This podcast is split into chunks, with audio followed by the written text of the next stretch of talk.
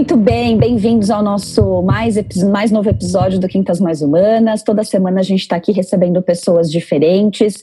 É, diversidade é a nossa palavra de ordem e hoje a gente trouxe uma pessoa bastante especial justamente para trazer esse olhar diferente para a realidade que a gente está vivendo hoje.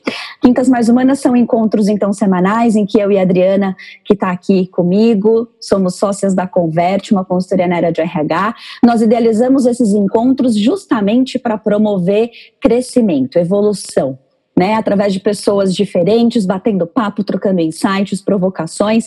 Então é um papo que dura aqui em torno de 40 minutos, uma hora, super gostoso, descontraído, para a gente de fato evoluir e aprender. Tá certo? A gente, além de estar tá aqui no YouTube com vocês, a gente também é podcast, você pode ouvir onde e como você quiser. Então, esse episódio aqui também vai estar disponível nas principais plataformas para você ouvir tá certo? Bom, nosso convidado de hoje é super especial. É uma dupla que realmente fez, faz história juntos. É muito interessante. Ele tem mais de 15 títulos escritos. É, se um deles não está na sua prateleira, com certeza está no seu inconsciente. Casais inteligentes enriquecem juntos. Você com certeza já ouviu falar sobre isso, tá certo? Sinônimo de sucesso, de conquista. Esses livros trazem aulas de gestão pessoal, familiar, planejamento de vida. É MBA. Ler todos os livros dele é uma MBA com certeza. Gustavo Cerbasi, palestrante, professor, administrador e marido também né? Porque a gente sabe que é um time que faz a história acontecer. Então, com muito prazer, a gente também recebe a Adriana Celúcio, sua esposa, aqui com a gente. Ela é a sua parceira, eles são realmente um time e a gente vai bater um papo com os dois para entender um pouquinho como é que estão vivendo essa realidade de quarentena. Muitos de nós aqui tá vivendo essa realidade de estar tá com o marido, com a esposa, né? Dizem que se a gente sobreviver ao casamento, a gente sobrevive a qualquer coisa. Tem uns memes rolando por aí, inclusive. Então, Adriana, Gustavo, sejam muito bem-vindos. Obrigada por terem aceitado o nosso convite. Eu eu vou recebê-los aqui, inclusive. Vou liberá-los para poder estar tá com a gente. Hoje a gente está bem especial, são dois em um, viu? Na nossa tela. Vocês vão ver aí os nossos três quadradinhos. Olá! muito bem-vindos! Prazer estar aqui com vocês. Tudo bom, Andressa? Ah. Tudo bom? Ana, uma Tudo alegria. Jóia. Tudo bem. Alegria a nossa de ter vocês aqui, é uma honra, né? É, eu sei que o momento, embora a gente esteja em casa, nós estamos trabalhando mais, né? E eu sei que vocês estão numa vida aí louca de trabalho também, mas eu quero agradecer demais. E eu não podia deixar de. Eu, eu falei para o Gustavo que eu ficara de pau de fazer o convite porque é tão importante a gente ouvir de uma família, né? Porque eu quero o Gustavo e a Adri aqui como uma família, falando das experiências deles, de decisões, porque de fato vocês construíram uma história e estão construindo ainda, né? Cada dia escrevendo uma página nova e os dois juntos, uma coisa que é bem interessante. Então, por isso foi tão vai ser tão especial o nosso bate-papo hoje ouvir de um casal que não só fala, mas que vive aquilo que fala. É congruente no discurso e nas atitudes. Então, eu, foi uma escolha a dedo. Eu conheço muitos outros casais, mas vocês tinham que estar aqui conosco, porque é, as pessoas vêm, leem os livros, é, veem vocês nas mídias, né, mais o Gustavo do que a Adri, mas agora a Adri está junto para consolidar e comprovar isso que eu estou dizendo, que é um time trabalhando junto. Então, obrigada pelo convite. É, obrigada por estarem aqui conosco e vamos bater um papo desse tempo aí, como é que a gente, que dicas e que reflexões, que novos insights a gente pode ter para viver daqui para frente. Porque até então, nós já temos muita, como a Andresa falou, tem um MBA aí só de ler os livros, mas daqui para frente agora a gente precisa talvez fazer algumas edições né, da nossa vida, porque a gente ontem a gente estava conversando e nós não sabemos, nós, nós não temos mais todas as peças ainda no tabuleiro. A gente está jogando com as peças que a gente tem hoje, mas a gente não sabe quais que outras peças virão para formar jogadas interessantes e inteligentes aí daqui para frente. Então, bem-vindos. Eu vou passar aí a primeira pergunta para a Andresa, que a gente vai falar. Tem dois livros aqui que a gente quer citar seu aqui, viu, Gustavo? Primeiro, Casais Inteligentes e depois Riqueza de uma vida simples que é bem pertinente para esse momento que a gente está ah, vivendo. É, exatamente sobre ele, inclusive, eu queria começar nosso bate-papo. Lembrando que não é uma entrevista, né? É um bate-papo, então a gente fica bem à vontade. Tá certo? A gente você queria pode. Adri, Adri, você pode discordar dele também, tá? Deixa, deixa, e, não é, e não é nos bastidores, pode discordar na hora, tá bom? Discordem muita coisa e essa discordância chega a soluções interessantes, mas eu quero ressaltar aqui o privilégio do público do Quintas Mais Humanas, porque a Adri é uma pessoa bastante reservada, ela não costuma dar entrevista, essa aqui é a primeira entrevista que a gente faz oficialmente né, para um canal que não, não seja nosso, né, uma, não é algo feito por nós, é, então, é, é justamente por ser esse bate-papo mais humano, esse lado em que a gente vai falar mais sobre pessoas e menos sobre técnicas e ferramentas e orientações. Então, eu vou procurar puxar para o meu lado aqui da técnica, mas a Adri está justamente para falar do lado humano. É isso mesmo, é isso é mesmo. Isso. Falando então do seu último livro, Gustavo, do seu 16 né, dessa coleção Sim. maravilhosa, é, você fala muito da gente reduzir as ineficiências né, em relação ao nosso padrão de vida, ter uma vida sustentável, sabendo usar a riqueza que a gente tem. Né? A gente não precisa ter uma má qualidade de vida, mas a gente precisa entender quais são os nossos excessos, enfim. E foi o ano passado, eu, eu diria que foi quase um curso preparatório para a jornada de 2020. Se a gente tivesse, né, se as pessoas leram o ano passado, elas estão mais preparadas para encarar. Então eu queria que a gente, que vocês contassem um pouquinho é, contextualizasse esse momento com base nessa, nesse princípio aí de que a gente pode ter uma vida mais simples. Bom, na verdade, realmente o livro A Riqueza, a Vida Simples, tem até ele aqui comigo para mostrar, para quem não conhece, a capinha azul, muito bonita, muito bem feita pela editora Sextante. Linda mesmo. É, ele, ele não foi feito pensando na próxima crise. Tá? Eu tenho outros livros que foram feitos pensando na próxima crise, por exemplo, Investimentos Inteligentes, é outro, é o meu segundo maior best-seller, né, esse aqui. Eu tenho um livro chamado Adeus Aposentadoria, não estou com ele aqui por perto, mas é, foi escrito pensando em blindar as pessoas contra os imprevistos da vida a partir do momento que se quer um voo de cruzeiro, quando eu quero mais obter algo do meu patrimônio do que construir patrimônio. Só que a riqueza da vida simples, ele nasceu primeiro depois de uma longa reflexão, porque após o adeus aposentadoria, eu achei que não iria escrever um próximo livro. Eu achava que meu conteúdo estava completo, que se fosse continuar escrevendo seria para outros públicos, pensando num público internacional, num público jovem, né, num público muito específico, né, para, enfim, funcionários, vendedores, alguma coisa que tivesse é, um nicho de mercado a ser atendido. Só que, é, após escrever o Adeus Aposentadoria, eu vinha participando do encontro com Fátima Bernardes a cada 15 dias. A maior parte do público que assiste a TV Globo é, é um público de baixa renda, é um público da comunidade, é um público que trabalha 14, 15 horas por dia para pôr comida na mesa, comprar medicamento, não pense em poupança, não pense em realizações. E ao longo dessa participação no programa Encontro com Fátima, Bernardes, a gente percebeu que havia sim caminhos para é, orientar esse público a fazer escolhas melhores, porque eu lidava com pessoas que diziam: olha, não dá para viver com 3 mil reais por mês numa cidade como São Paulo e Rio de Janeiro. Né? E, e realmente é muito difícil quando você considera custo de transporte, de moradia, ao mesmo tempo, a gente sabe que num país como o Brasil, um país é, de clima tropical, um, um, país em que você pode plantar coisas no quintal e criar é, galinhas, um carneiro, é, você, com 3 mil reais, você pode viver uma vida de rei dependendo de onde você escolhe fazer a sua vida.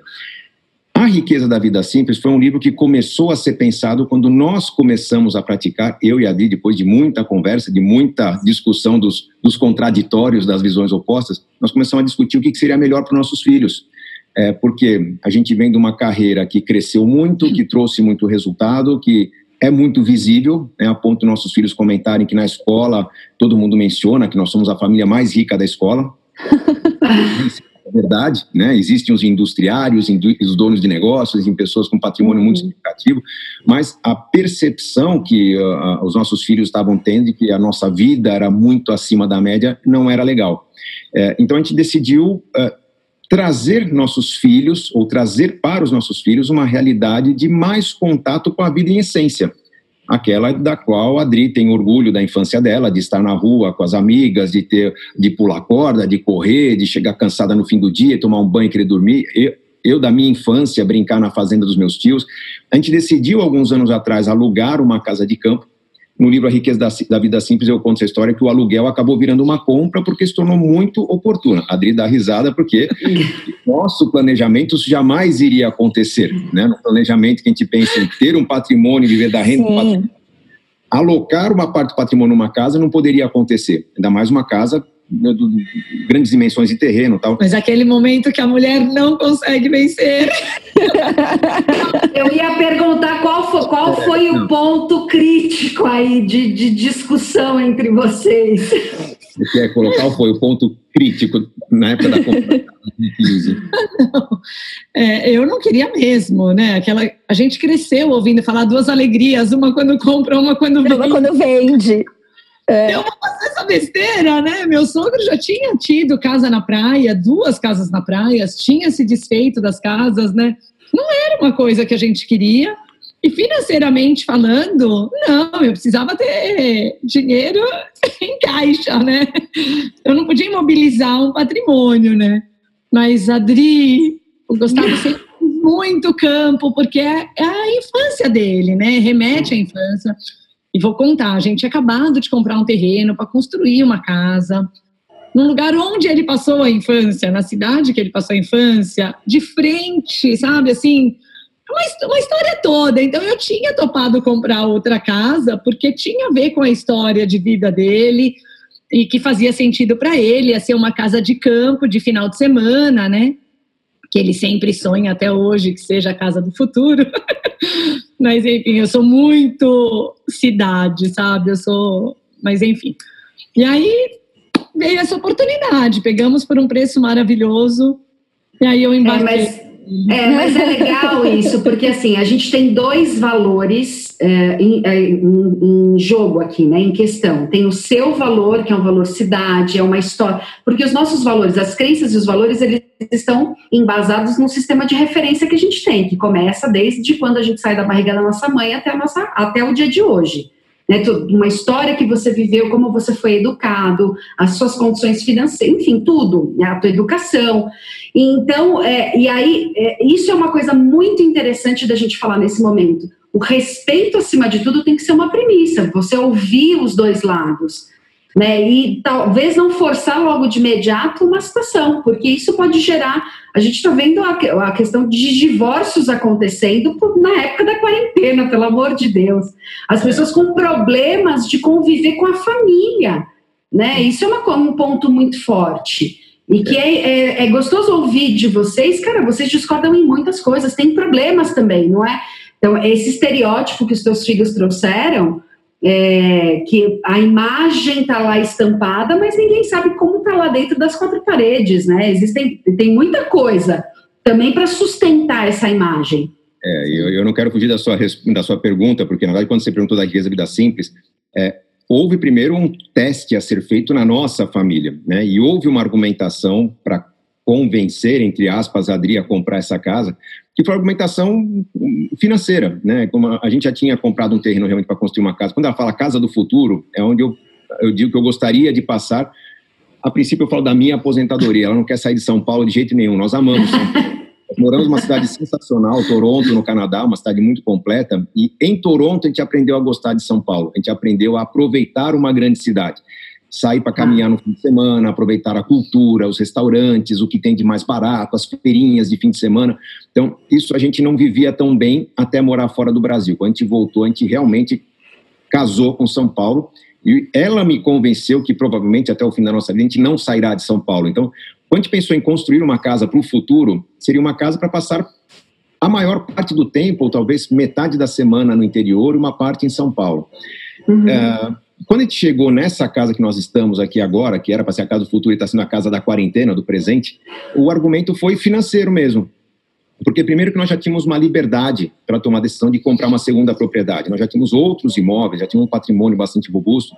É, e, é, numa hipótese de uma hecatombe financeira, se tivesse que desfazer de um imóvel em São Paulo, por exemplo, esse imóvel aqui seria muito mais barato. É, a manutenção da casa era muito barata, na época, passou a ser mais barata depois de uma reforma. Uh, e o proprietário precisava vender.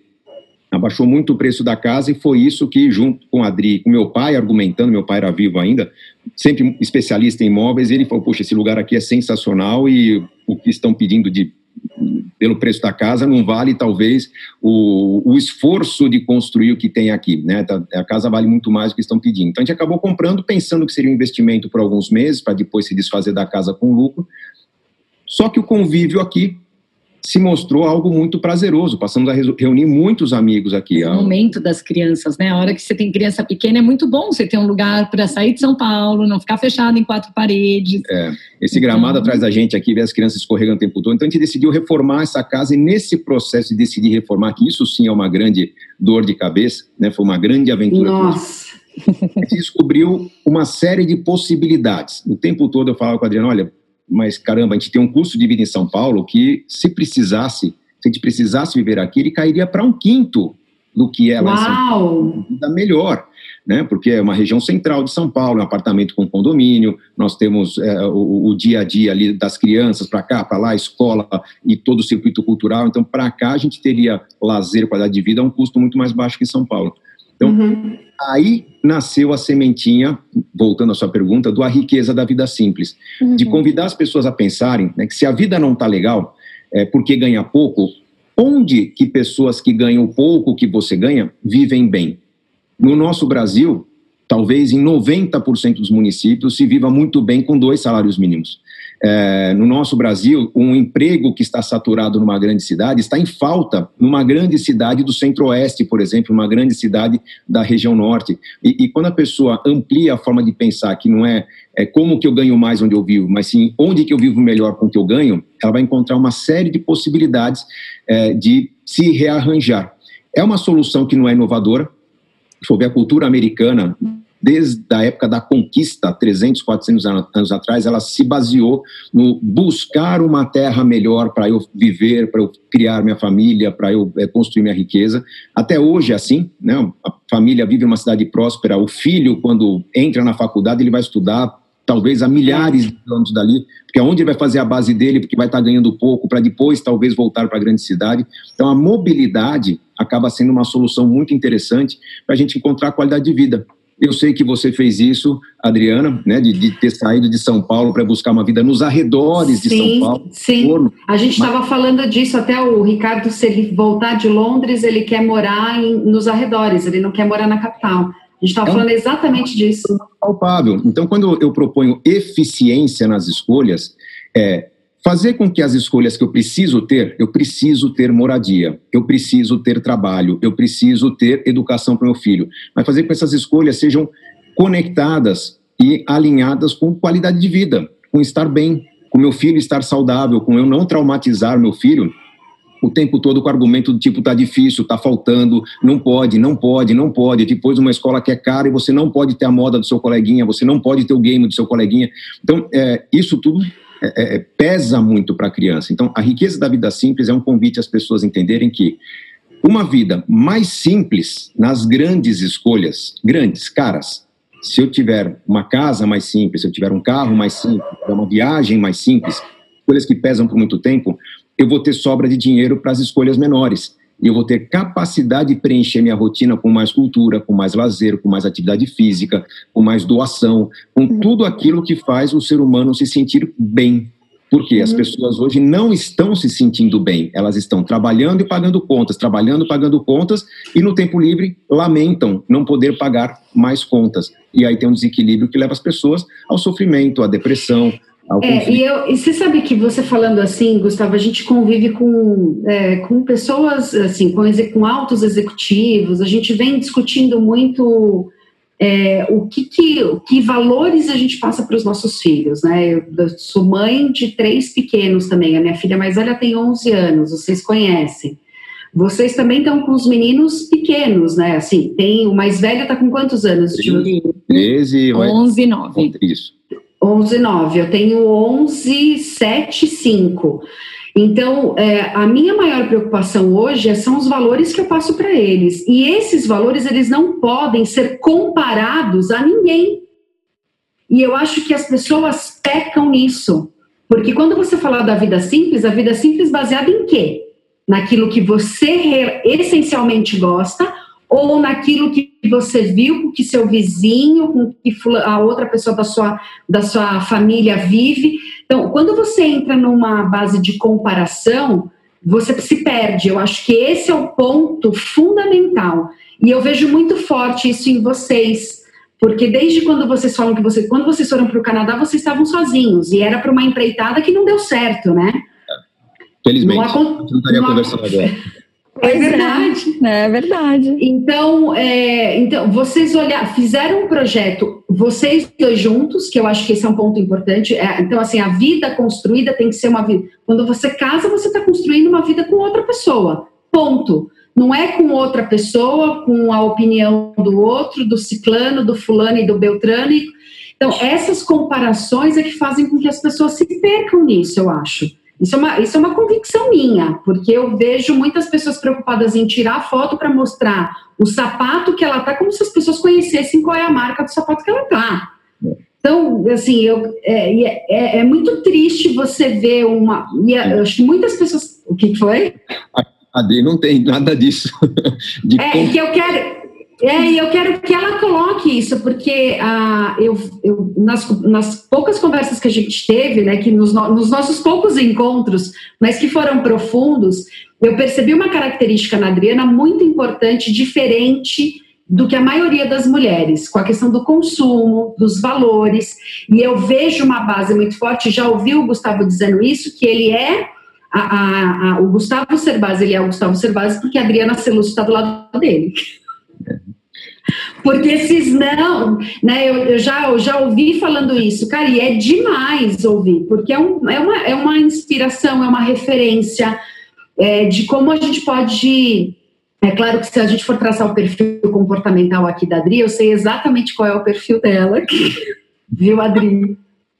Adoro. A, gente, a gente é analista comportamental, então não tem como a gente ficar. Compartilha com a gente no particular aí.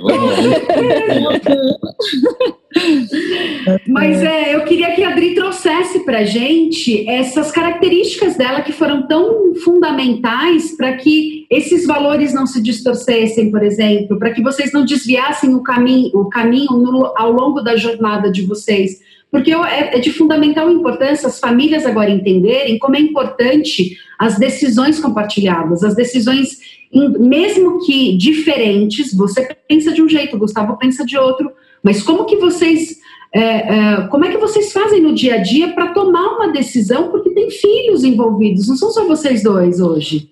É, a minha maior preocupação é essa, né? Porque hoje é, eu vim de uma família é, meu pai vivia bem, mas era um muquirana, sabe? Não, não tenho dinheiro. Não tenho dinheiro, só reclamava de dinheiro. Mas vivíamos bem. É, e eu fui a caçula mimada, né? Então eu tinha tudo, mas assim, um tudo que é muito diferente do tudo de hoje, né?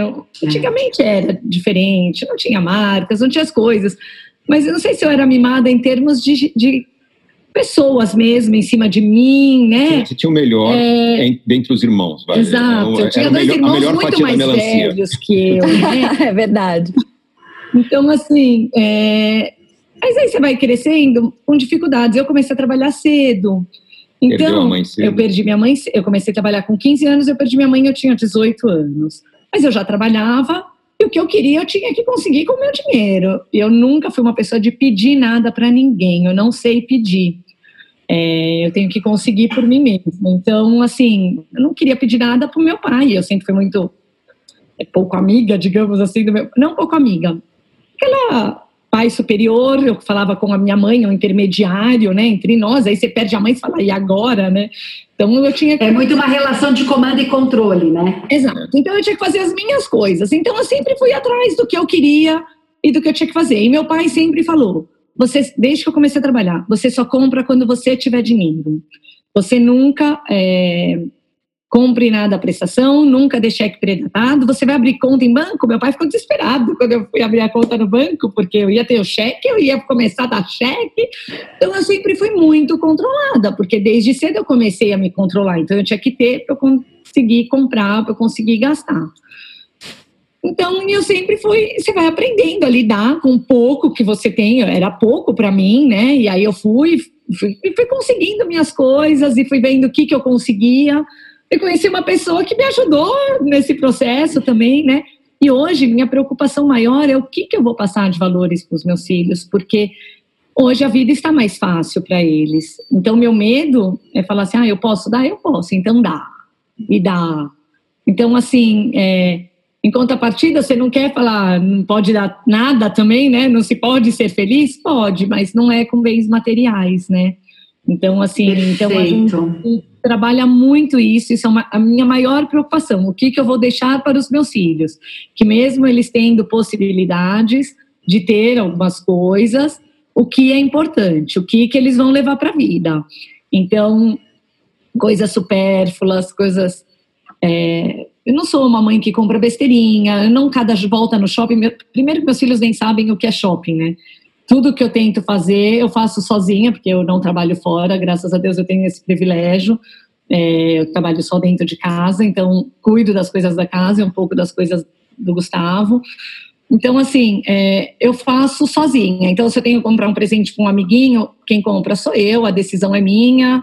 É, se é uma coisa da moda, Lógico que a gente sabe pelo que os nossos filhos gostam, mas eu procuro o que eu acho interessante, né? Então eu não fico com isso, o modismo, eu, não é porque eu vou ter, eu tenho que dar o mais caro, eu tenho que mostrar que eu tenho que dar o melhor presente, não. Então as crianças nem sabem o que é shopping, porque tem gente que cada voltinha no shopping tem que voltar com alguma coisa. Então meus filhos não precisam voltar com nada. Interessante que em algumas viagens que a gente fez ao exterior, a gente teve que lembrar as crianças no fim da viagem que eles não tinham comprado depois de nada. 20 dias nenhuma lembrança. Olha, Olha gente, que interessante. Não vão ter um brinquedo, porque é, a gente tem valorizado muito com eles a intensidade da experiência, né? Olha, a gente não vai comprar o brinquedo, não vai parar na loja de brinquedos, senão a gente perde o parque de diversões. Então, a gente até chegou a se incomodar um pouquinho, foi dois, três anos atrás, quando chegando o Dia das Crianças, as crianças perguntaram para as três juntas, o que, que nós vamos fazer no Dia das Crianças? Eles não estavam perguntando o que, que eles iam ganhar, eles estavam já na expectativa de que, pô, o outro Dia das Crianças foi muito legal, a gente quer isso também. E meio que engatando na, na, reflexão da Adriana, esse medo que ela tem de faltar, eu particularmente nunca senti esse medo de faltar para mim. Eu sempre me senti muito capaz de correr atrás do que eu preciso. Uh, eu acho que estudei muito para ter várias possibilidades de trabalho, isso que eu insisto que meus filhos tenham também, né, que estudem, que tenham muitos conhecimentos, que se faltar um emprego vai ter outro. Mas ela me ajudou muito a montar todo esse planejamento que virou um modelo para os meus milhões de alunos hoje. Por quê? É, quando se fala, quando você falou de comparação, Adri, é, a gente se compara, mas não com outros. A gente não faz comparação, é. a gente faz comparação com a gente mesmo no ano anterior. Lá atrás. Então, a Adri me pergunta Perfeito. todo ano, na declaração de imposto de renda, nosso patrimônio continua aumentando? Quanto aumentou? É, é, vamos fazer uma viagem, ela fala, mas espera aí, quanto vai custar essa viagem? Não vai atrapalhar o crescimento do nosso objetivo, não vai deixar a gente em saia justa daqui a alguns meses. Então, ela sempre foi muito pé no chão. Ele voa e eu puxo. É, é, é, é o medo, de, é justamente o medo de faltar, porque eu tenho essa sensação de que se faltar um pouco lá na frente, nós vamos recompor a carteira de investimentos, vamos vender alguma coisa, vamos trabalhar mais. E, e é, vamos... A gente sempre pensa que ainda estamos ativos, né? O que precisar recomeçar. É então, a gente vai. No fundo, essa diferença faz com que ela permita que eu me sacrifique menos, porque eu não preciso acionar meus gatilhos de vou correr atrás de soluções. É, ao mesmo uhum. tempo, todo o planejamento que eu faço, ele tem que ser bem feito o suficiente para estar claro para ela que não vai nos trazer problemas nos meses seguintes. É, então, é, é essa, o medo dela alimenta a minha organização. Essa, esse meu lado Sensacional.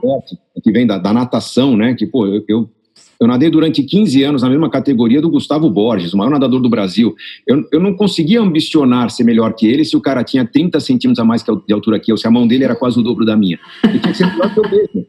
Então, para mim, melhorar o meu tempo, chegar mais perto dele, era o, o, o grande desafio. Então, eu aprendi a competir comigo mesmo. É, e eu trouxe isso para nossa realidade, de falar, puxa, é, nossos amigos têm carros sofisticados, eu tenho um carro bom para minha família é, sofisticado, uhum. eu quero ter, eu gosto de carro. Então, nas próximas férias, vamos alugar um carro bacana e a gente gasta o preço do carro durante 10 dias. E é suficiente, a gente percebe que o carro bacana é, ele é um carro normal, com um pouquinho mais de silêncio, um pouquinho mais de conforto. É, É, é exatamente é. esse mito da Adri que me convidou a ser um planejador mais meticuloso, mais cuidadoso é, e mais aberto, com planilhas bem feitas, com números bem organizados. Ó, tá aqui, ó, o plano tá montadinho. E é isso que eu ensino meus, meus alunos a fazerem. Uma antecipação para que quando chega as férias, a gente tem uma verba, na hora aparece uma solução mais criativa. Nossa, a gente uhum. ia pagar pelo parque e conseguiu um desconto de 50%. Pô, sobrou dinheiro.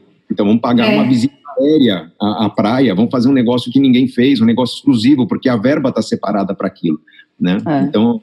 É, eu, já, eu já ouvi vocês... Com... Oi, oi, Adri. Ele sempre fala, eu sempre fico preocupada. A gente não vai gastar mais? E qual o problema? Tá na verba da viagem, Adriana. Então, aproveita e faça tudo o que quer. É verdade, a gente não vai fazer de novo, né? Não, não vai. Só estamos aqui essa vez. Então, viva agora e a gente aproveita. É. E eu acho é uma, é uma lição interessante, porque independente daquilo que vocês já conquistaram até hoje, a preocupação é, de, de, de, de, se manter quem, a essência de quem vocês são, não de quem, de, do que vocês têm, ela permanece. Uhum. Eu acho que essa é uma lição incrível, porque muitas pessoas se, desfi, de, se desconfiguram quando começam a conquistar algumas coisas. Sim. E eu, por isso que eu também fiz questão de ser vocês dois para fazer isso, porque eu tinha certeza, assim, eu já conheço vocês pessoalmente e, e eu sei que isso é uma verdade, né? Ver que vocês conquistaram e a essência de quem vocês são, os valores que a Adriana trouxe aqui, que é transmitido para os filhos, daquilo que eles, qual é a experiência, o que, que vocês serão do que o que vocês terão é mais importante. Então, é uma só, baita só... lição para nós.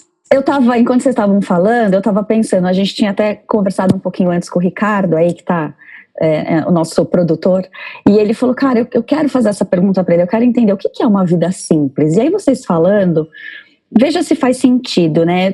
A gente tem uma relação com o consumo muito de compensação. A gente falou isso um pouquinho antes, né, Gustavo? De, ah, eu trabalho a semana inteira, então eu mereço ir no shopping comprar um sapato novo. Não, olha, eu ralo, eu fico longe dos meus filhos, então eu mereço ter um carro confortável que eu vá trabalhar. A gente vive essa questão, acho que, da compensação. E uma outra coisa que a gente sempre ouve, assim, olha, sem suor, você não, não, não, tem, não tem jogo. Se você não, né, não, é, você precisa sofrer para conseguir. E o que você está falando assim, cara, não necessariamente. Não comprar o presente na lojinha não é um sofrimento, porque a gente vive tão intensamente a experiência que isso é supérfluo. Eu não preciso nem convencer meu filho que isso não, não precisa. Então, é a maneira como a gente se relaciona com as experiências, com as coisas. É, eu acho que isso é vida simples. Não sei se, se é o que eu entendi, faz é, sentido. É, eu acho, acho que assim, todo mundo está falando, né? A quarentena está sendo muito difícil para muita gente, para muita família. Não sei se é o amor que leva a preocupação de como cada um vai estar, tá, a uhum. empatia de se colocar no lugar do outro. Para nós está sendo tão tranquilo, entendeu? Porque nós estamos no melhor lugar para gente, nossa casa. Adoraríamos viajar? Sim, vamos perder nossa viagem de férias de julho. Essa é uma é. viagem bacana, super enriquecedora. Nós assistimos séries em cima da viagem, né? Que a gente sempre fala que é uma das preparações para as nossas viagens, né? Então, assim, vai ficar aquele gostinho. Mas... Ah, isso é muito legal que vocês fazem com as crianças. Ela vai acontecer em algum momento. Então, a gente está se preparando. Acabamos uma série ontem. Gente, é muito lugar que a gente já foi, né? Eu acho que a gente ainda vai conhecer lugares parecidos com isso. Então, assim, tudo a gente tenta. Então, para a gente é tão calmo, é tão sossegado, é tão tranquilo estar tá junto, tá? O que, que a gente precisa? Precisa ir comprar um tênis novo? Não, ninguém nem está saindo. Mas também não estou preocupada, não estou acompanhando. Não, eu recebo algumas. A gente recebe, né? E-mails, algumas coisas. O lançamento, não sei o quê, porque agora ia começar a coleção inverno, né? Mas tem gente que ainda está preocupada se vai comprar. Que eles vão ter que dar, né? A coleção de inverno de todas as marcas vão ter que ser, vai ter vai que ser dada. É, é. Que, Mas tem gente que vai ter que sair em agosto, o dia que sair na rua vai ter que sair elegantérrima, com a última bota, né? É, exatamente. Assim, Cê... Eu tô super feliz de usar umas roupas mais antigas, mais apertadas dentro de casa, de às vezes não ter que se arrumar tanto, apesar de não deixar de lado, né, só ficar de pijamão o dia inteiro, não, mas assim, é, eu acho que é o que cada um cultiva no seu dia a dia também, né? Perfeito. Uma Exato. prova disso é viver o aniversário na quarentena. Você faz aniversário dia 24 de abril, né, Serbase? Exatamente. Tamo junto. Sou taurina como você, dia 24 de abril. Sexta-feira cantaremos com Ah. Pessoas fantásticas para aniversário dia 24 de abril. A pessoas fantásticas. Ah, eu sou a Ariana. É. Então, meu marido é ariano, fez aniversário segunda-feira, dia 20 de abril. Eu sou o teu foi quando, Dri? 13. 13. 13 de abril. Fez agora? Festa, fiquei mega feliz, porque esse ano eu fiz 45 anos. Eu ia fazer uma... Estava afim de fazer uma comemoração, tinha feito uma coisa bacana, estava me planejando para ser agora. E toda vez que eu me planejo demais para alguma coisa legal, diferente, não dá certo. mostra dia a dia que a gente tem que comemorar, não é os 45, 50, é o 41, é o 42. Exatamente. Né? É de cada um, porque eu gosto de festa, eu gosto de comemorar. Então a gente fez no Zoom também, gente de todos os Umas lugares. 40 pessoas batendo palma no Zoom. é, olha só, olha que, que maneira diferente. E aí eu entrei nesse assunto porque assim, não tem presente, né? Então, olha, desculpa, não tem presente. Até, ah, por que você não comprou na internet? Eu falo, cara, não. O presente eu gosto de escolher e dar para a pessoa, né? Eu falei, cara, não, tem presente, não vamos dar presente. presente. Ok. Vai ser só família, ele falou só nós cinco. Ai, o que, que você vai querer comer de gostoso? Amor, a comidinha simples que a gente faz todo dia. Ai, que fácil. É isso mesmo. Então, acho que é viver esses. É, sim, ser, viver a vida simples é isso mesmo, né?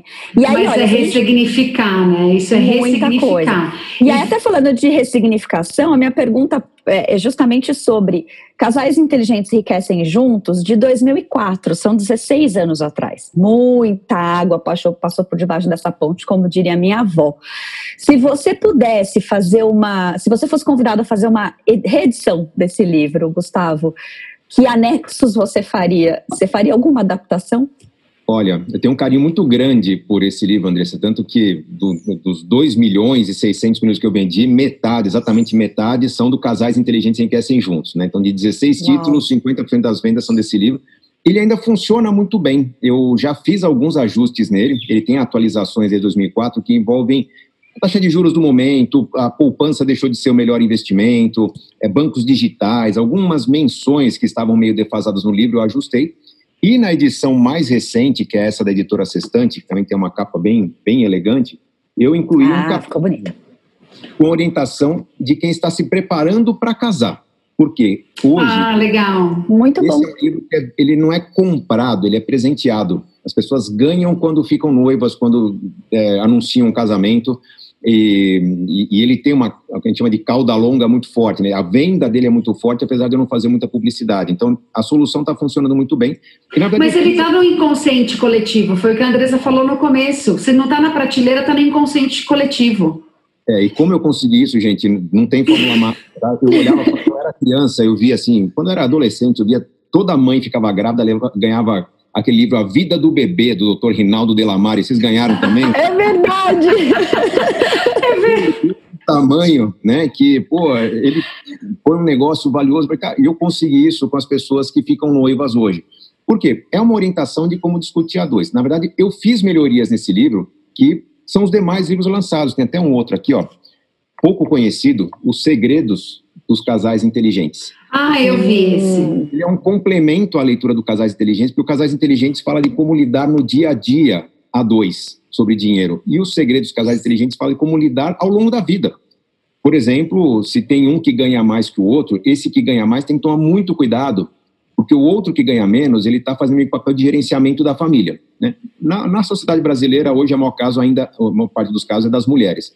Mas essas mulheres, se forem subestimadas, elas não prepararão o terreno para montar um negócio próprio, ter uma carreira, que no momento que a carreira da renda principal cair, pode passar a se tornar a renda principal da família. Então, o ideal é que aquela pessoa que está com uma agenda um pouco mais flexível, que é o gerente da família, que cuida, que tem uma rotina, é, que pode preparar planos, essa pessoa vá construindo uma carreira em paralelo, porque pode ser a sobrevivência da família quando tiver uma ruptura muito forte é, no ganho. Aconteceu com a gente quando a gente voltou do Canadá. Nós fomos para o Canadá porque a Adri tinha uma carreira muito interessante de vendas, mas eu, como professor, ganhava muito mais que ela. Quando a gente percebeu que no Canadá a coisa não ia em frente, a gente decidiu voltar porque ela acionou os contatos dela e falou: eu consigo meu emprego de volta. Eu fui conseguir uhum. seis, sete meses depois. Então, a Adri sustentou a família, praticamente 100% da renda, durante os quatro ou cinco meses da volta do Canadá.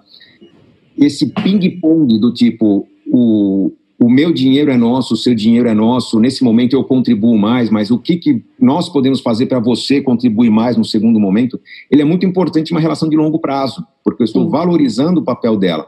Né? Se eu tiver alguma situação em que eu vivo do curso online, por exemplo, das redes sociais, eu perco a voz. Eu tenho um acidente e fico desconfigurado, por exemplo.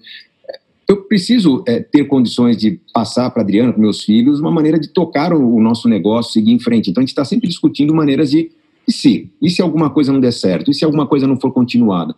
E aí, pensando no que a gente está vivendo, a situação de pandemia, as famílias sofrendo, acho que uma grande solução para qualquer crise, ela não. Existem soluções agora, mas existe uma, existe uma prevenção muito importante que é a antecipação. Eu saber que estou acumulando reservas para minha independência financeira, que eu tenho, estou adotando estilo de vida porque eu posso, mas saber que da noite para o dia eu posso perder emprego ou uma crise pode acontecer, ou a empresa para qual eu trabalho pode fechar, o meu cliente pode morrer, e eh, se eu não tenho um plano B prevendo que eu posso perder uma grande parte da renda, eu vou sofrer muito na situação do infortúnio. Eh, então, a antecipação é que tem trazido a tranquilidade que a Adri fala, puxa, nós estamos bem aqui. Um amigo nosso, num bate-papo, assim, alguns dias atrás, perguntou, quanto tempo vocês aguentariam de quarentena? Eu falei, cara, pro resto da vida, para mim tá bom. Simples assim. É, tenho independência financeira, a gente conquistou isso, nosso custo de vida caiu de uma maneira impressionante nesse período, porque nós tínhamos um grande gasto é, associado a lazer, a, vida social, a viagens. Né? Então, isso, quando a Andressa colocou aqui, que é essa vida simples, é uma vida que, na verdade, a gente poderia até ter uma casa mais cara, mais sofisticada, carros mais sofisticados. O dinheiro permitiria pagar. A gente optou por ter algo que custe menos para ter uma abundância muito grande em experiências. Então, nossas férias são caras. Nosso lazer uhum. é caro. Quando a gente vai assistir um show, a gente quer sentar lá na frente, mas quando acontece algum problema, a gente cancela o show, a gente revende ingresso. Então, a gente tem uma flexibilidade. E tudo bem, né? E tudo bem. E tudo, tudo bem. bem. Nós não perdemos o essencial. Nossa é. casa não está perdida, na escola dos nossos filhos não está comprometida. Por quê? Nós optamos por achatar os grandes gastos para ter uma quantidade, uma variedade muito grande de pequenos gastos que são recompensadores, que são as experiências que você, Adri, citou no começo. Nosso filho, que está com 13 anos, é uma adolescência agora que começa a sentir é. né? Porque até então, as crianças também têm uma fase que... Uma vez eu estava num parque com uma, uma prima minha, e na saída ela fez, ai, que lindo, vamos comprar. Eu falei, ai, sua filha nem está pedindo para comprar, né? Um dia ela vai te pedir guarda esse dinheiro porque eles ainda vão dar gastos para a gente. e começa a adolescência, eu tô vendo isso adolescência. Ai, você não pode comprar um carro desse? Meu filho questiona muito isso pra gente. Ai, que demais aquele lá. A gente não pode? Pode até, filho, mas a gente precisa. Então a gente está discutindo muito. Isso está muito vivo na nossa vida desse. agora, né? É, meu filho começou a ver algumas marcas que são interessantes, é, o que, que é legal, e a gente está trabalhando muito nisso, que é, é importante ou não é, o ser essencial para a gente, ou não ser. Então, agora é, que. Essa, essa, essa, essa era uma, assim, é, talvez até para a gente já ir encaminhando para o final do nosso bate-papo, que está uma delícia. Mas assim, eu fiquei pensando, né, antes da gente conversar, falei, quais são as perguntas que frequentemente vocês se fazem para manter isso, para não sair do, uh, sabe, dessa essência que vocês vivem? Então, que perguntas o tempo todo vocês se fazem e ensinam também os seus filhos a fazerem? Eu, essa acho que é uma delas, né? A gente precisa efetivamente disso, mas que outras perguntas vocês se fazem? Nós convivemos muito com os amigos de infância do Gustavo. E isso é muito legal. Então, assim, as crianças sentem muito isso. O quão importante, a gente valoriza muito isso, a família.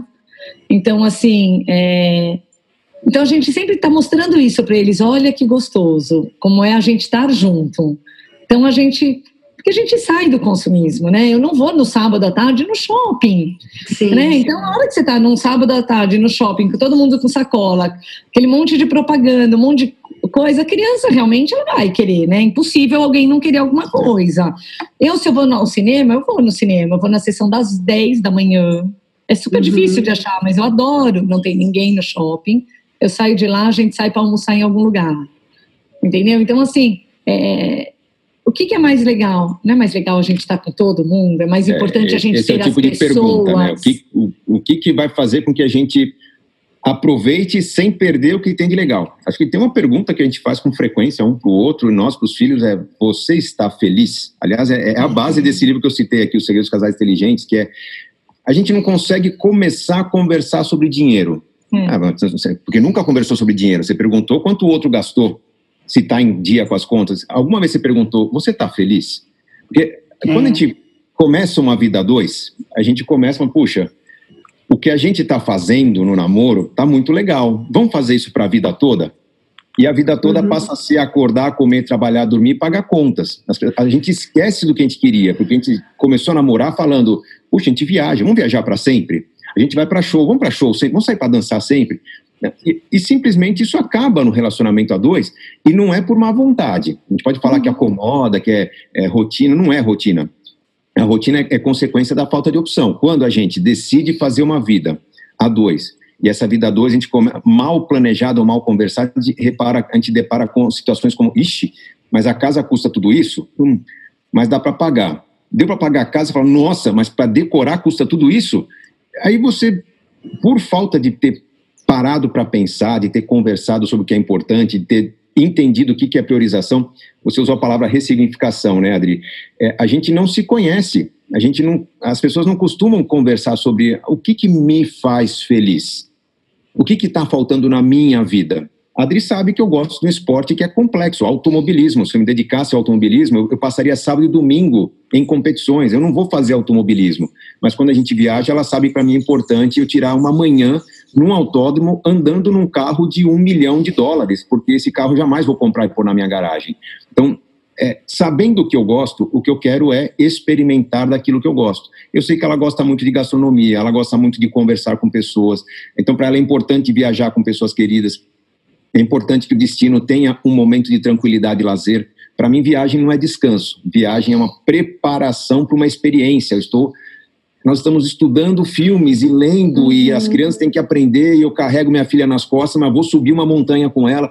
E para Adri, puxa, as férias são um período de descanso, que ela tem uma rotina de pai, filhos aqui, organização financeira da família. Eu não descanso, mas ela descansa. Então, se a gente sabe que é importante tudo isso, eu monto um roteiro de viagem que a cada quatro, cinco dias a gente não faz nada. A gente para, a gente descansa, a gente vai tomar sorvete na praça da cidadezinha que a gente tiver. E então, por isso que eu acho que o, o, grande segredo da vida financeira a dois, ou da vida feliz a dois, ou da quarentena feliz a dois, primeiro é eu me colocar no lugar do outro. Principal. E perguntar, não se tem dinheiro, não onde. E o é, outro é o, a, o seu cônjuge, né? o outro é o seu filho.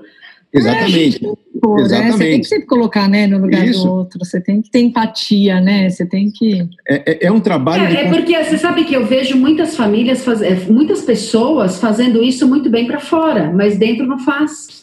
O que você trouxe é uma coisa muito mais profunda. Então a gente fala muito de empatia e é, parece até uma hipocrisia. Eu vejo alguma. Sai essa palavra empatia da boca de algumas pessoas que eu vejo muita hipocrisia porque a pessoa faz muita coisa para o seu tra próprio trabalho, para as pessoas do seu trabalho, mas para dentro da sua casa ela não leva isso. Uhum, eu uhum. acho que as pessoas estão vivendo grandes conflitos por conta disso.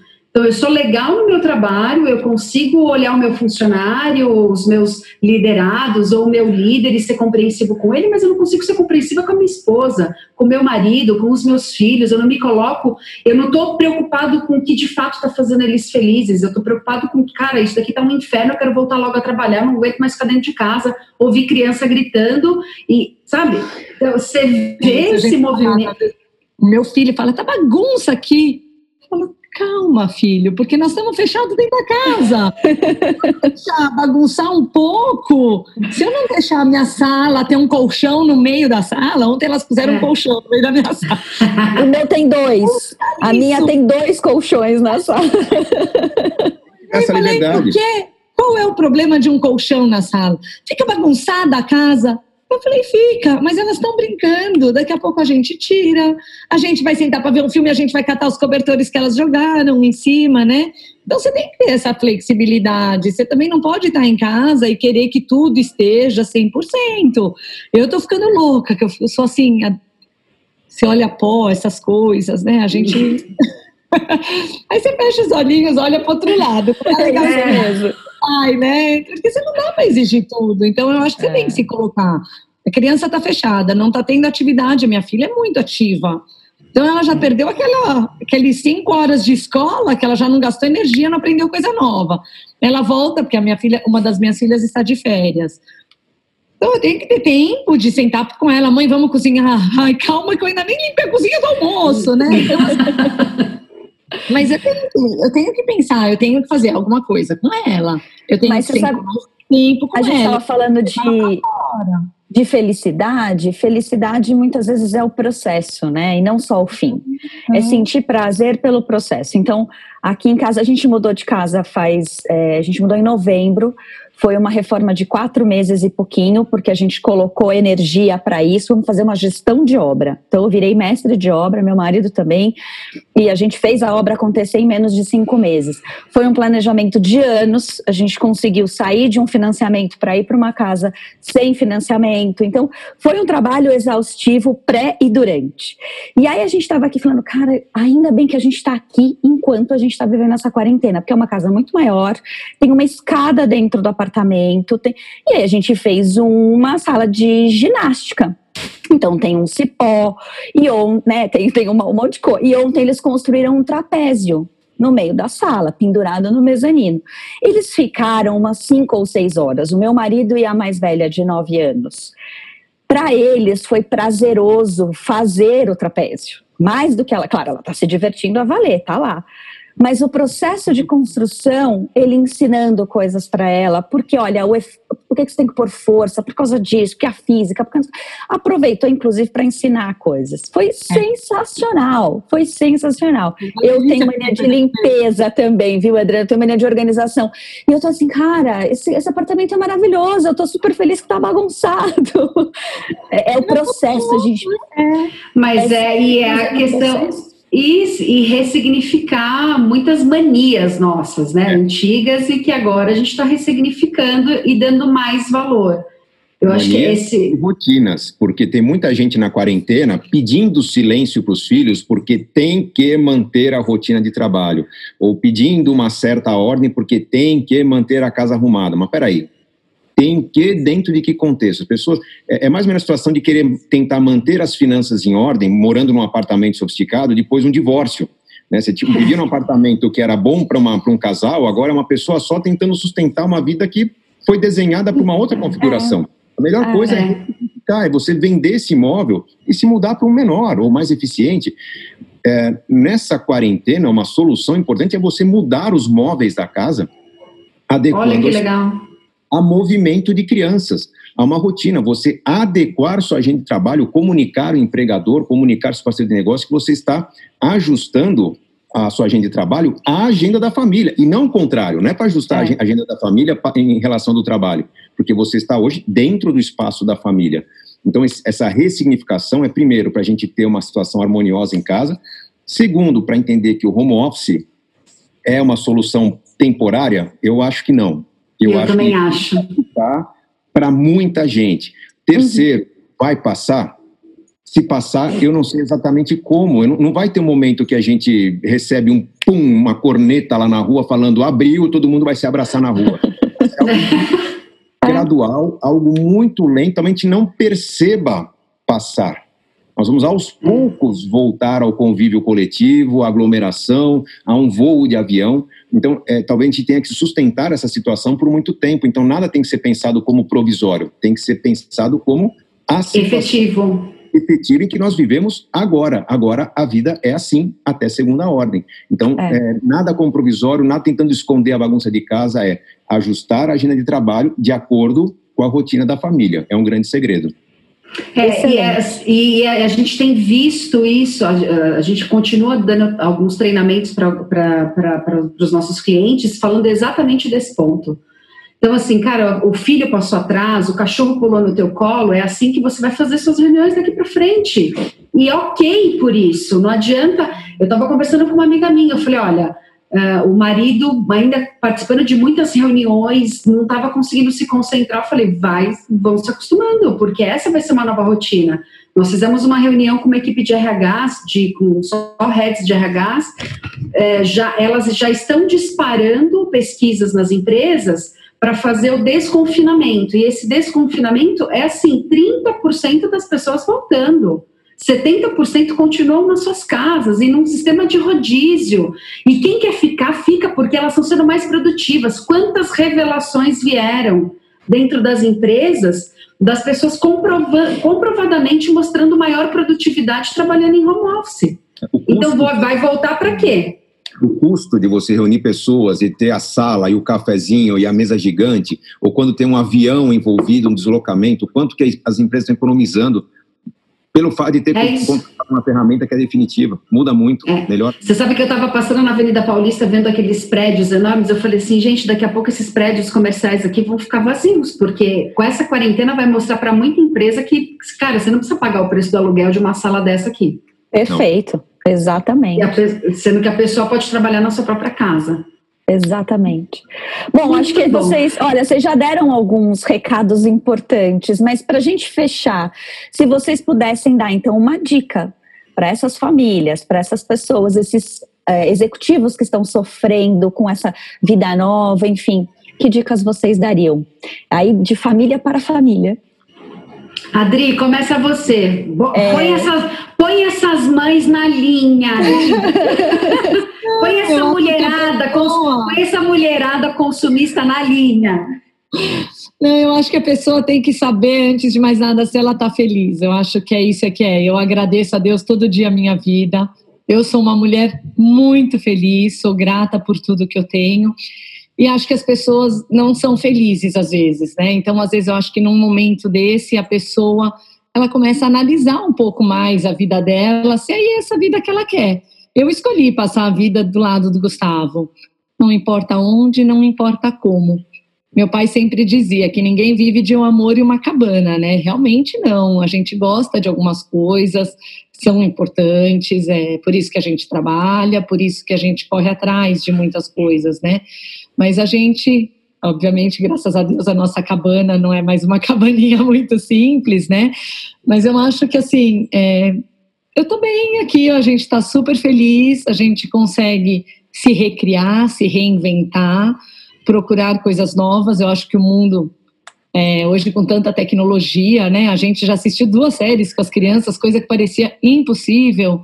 Né? Então, em 30 dias, uma série foi longa, ela tinha três temporadas, uma foi mais curtinha.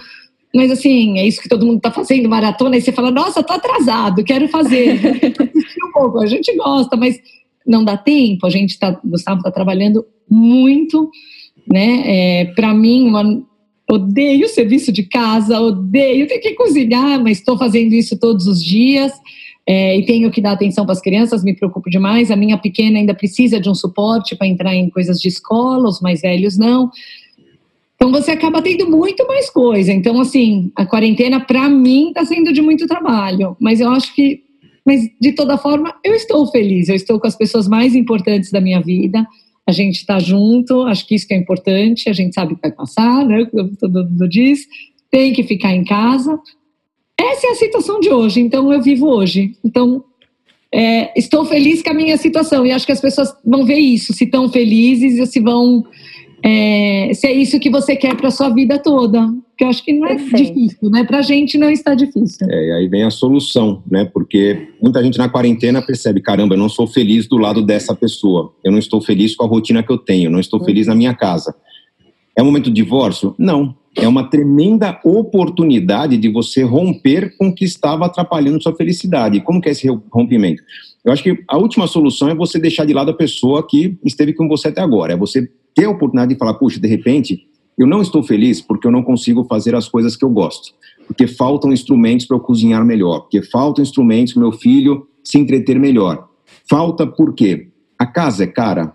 O carro é caro? Esse carro está parado na garagem. Será que eu já não vou começar a engatilhar uma venda desse carro? Será que nós não podemos sentar em família e repensar o que, que nós precisaríamos ter mais é, e quanto custaria esse a mais? É mais curso online, é mais experiências quando a gente sai de casa, é mais instrumentos para a gente poder praticar um esporte aqui em casa, ter uma esteira, uma bicicleta. É, para ter mais disso, quanto que eu preciso abrir mão do que eu tenho? Será que não é o caso de mudar a moradia? É, no meu curso online, eu tenho um curso chamado Inteligência Financeira, a gente, eu convido meus alunos a construir o que eu chamo de orçamento base zero. Você, numa data, certa data, você faz um mapa de como é sua vida e você imagina o um mapa de como ela poderia ser com o que você tem, com o que você ganha. E aí, ao longo do curso, eu vou ensinar técnicas para a pessoa ir da situação A para a situação B. Nessa pandemia, nós temos uma grande oportunidade. É a desculpa de falar para a família que nós mudamos de casa porque sofremos com a crise da pandemia. É a desculpa de falar para os amigos que a gente está mudando de vida em razão de uma dificuldade financeira. Então, as pessoas vão compreender quando eu mudo de carreira, quando eu mudo de casa, quando eu mudo de ramo de negócio, é, as pessoas questionam, a gente se sente meio que cobrado. Eu acho que nessa pandemia ninguém vai se sentir cobrado. As pessoas estão com uma situação muito autêntica para falar, precisamos Sem mudar. Dúvida. E mudar para um caminho melhor. Então, em vez de dar voz ao coração, dê mais voz à, à sua cabeça e use, eh, reflita sobre por que tanta briga. Por que está tão difícil conversar? Por que pessoas que se apaixonaram lá atrás, nesse momento, estão brigando? Será que aquilo, aquela promessa que foi feita no momento do noivado, de um casamento, não é na saúde, na doença, na alegria, na tristeza, mas o que, que a gente quer fazer nessa vida? Por que, que a gente topou casar? O que, que a gente gostava de fazer? Será que aquilo que se gostava de fazer não foi abandonado lá atrás? Então, essa pandemia nos obriga a parar e pensar. É quando a gente para e pensa que a gente faz planos melhores. Então, se está tendo briga, é sinal de que as escolhas feitas até agora foram muito automáticas, foram muito reativas a não tenho tempo, não consegui conversar, não consegui planejar e por isso elas estão mal escolhidas. E agora você tem um pouco mais de tempo. Agora você tem a obrigação de estar do lado da pessoa que decidiu estar com você para trocar ideias sobre o que é importante não para você, mas para cada um. Para cada um. E construir planos melhores. Essa parada obrigatória pode ser vista com muitos como um problema, eu acho que é uma benção. É o que a sua vida está pedindo há muito tempo. E como você não fez antes, acumula num conflito, acumula numa briga. Então, agradeça a chance de parar. Olhe o lado bom da pandemia. Tem uma série de problemas. Pessoas vão morrer, empresas vão quebrar. Mas olhe o lado bom, que é a oportunidade de você pensar sobre suas escolhas e passar a escolher melhor. Acho que essa é a grande lição que a gente tira desse momento. Excelente.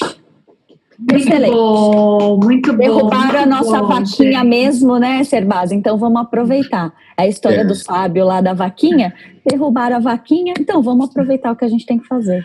É isso aí. Ai, ah, casal demais, lindo! Demais. Ah, vocês estão pertinho da minha casa aí, mas eu tô longe, eu tô em Boituva agora. É. na casa da mamãe. Então, rock para Boituva é É pertinho. É. Gente, muito obrigada. O SUP foi assim uma lição de vida, né? não é uma lição financeira, é uma lição de vida que vocês trouxeram para nós. E eu tenho certeza que todos aqueles que, nos assistirem, que nos ouvirem, vão ser abençoados por cada dica, por cada palavra que for, foi dita aqui por vocês, tá bom? Obrigada. Um beijo. Super beijo. Dá um beijo nessas crianças lindas. O Tadeu tá mandando um beijo, abraço para vocês um aí. Tadeu. Obrigada, beijo para todos. Eu já agradeci a oportunidade no começo a você, Adriana, a você, Andressa, o Ricardo também quero agradecer, mas nesse momento tem que falar que pô, valeu a pena o papo. Sensacional. Ai, que bom, que bom. Nós aproveitem e coloquem em prática aí boas inspirações. E que elas Muito fiquem bom. mais, não só as quintas, mas elas fiquem realmente mais humanas. E Gustavo, cutuca a Adriana para escrever os próximos livros, porque é tem muita mulher, ó, tem muita mulher que precisa aprender com ela, viu? É, eu vou ajudar, eu vou ajudar, eu ajudo, eu ajudo. Cutuca aí, cutuca. É, agora, é, agora é pública a cobrança. É isso aí. Vamos pensar, vamos pensar. Então, um beijo. Prazer estar com vocês. Até Beijo. mais. Prazer foi meu. Tchau, tchau. Beijo, abraço. Uhum. Que delícia de papo, gente. Eu ficaria aqui mais horas conversando com Sim. o Gustavo e com a Adriana. Foi muito, muito bom. Estou é, saindo hoje mais rica, é, rica de aprendizado, de valores, de reflexões, com muitos insights aqui para discutir em família. Espero que vocês também. Obrigada pela companhia de vocês e o nosso desafio é realmente trazer pessoas relevantes, íntegras naquilo que estão dizendo e é isso que você pode esperar do, do, do Quintas Mais Humanas. Cada episódio nós teremos aqui convidados mais que especiais. É verdade. Eu, eu, bom, eu quero sair e abraçar meu marido agora. Fiquei super inspirada pelo Gustavo e pela Adriana. Vi que eu tô acertando algumas coisas, então fiquei feliz. A pergunta que ele fez, acho que é válida, né? Então, Espero que você tenha aproveitado também, saia com muitas reflexões. Anote, se quiser assiste de novo e vai anotando, acho que é um bom exercício. Semana que vem a gente está aqui de novo, de novo com pessoas especiais, sempre, sempre maravilhoso esse bate-papo. Então lembrando, hein, se inscreve no nosso canal, clica na sinetinha para receber notificações. Toda quinta-feira meio-dia tem uma premiere aí para vocês, né? E ouve a gente no podcast também. A gente falou tanto de cuidar da casa, fazendo o que você quiser, da forma que você quiser, põe a gente, a gente está nas principais plataformas plataformas aí de podcast, tá bom? Obrigada mais uma vez, até semana que vem. Até. Tchau. Beijo, tchau, tchau.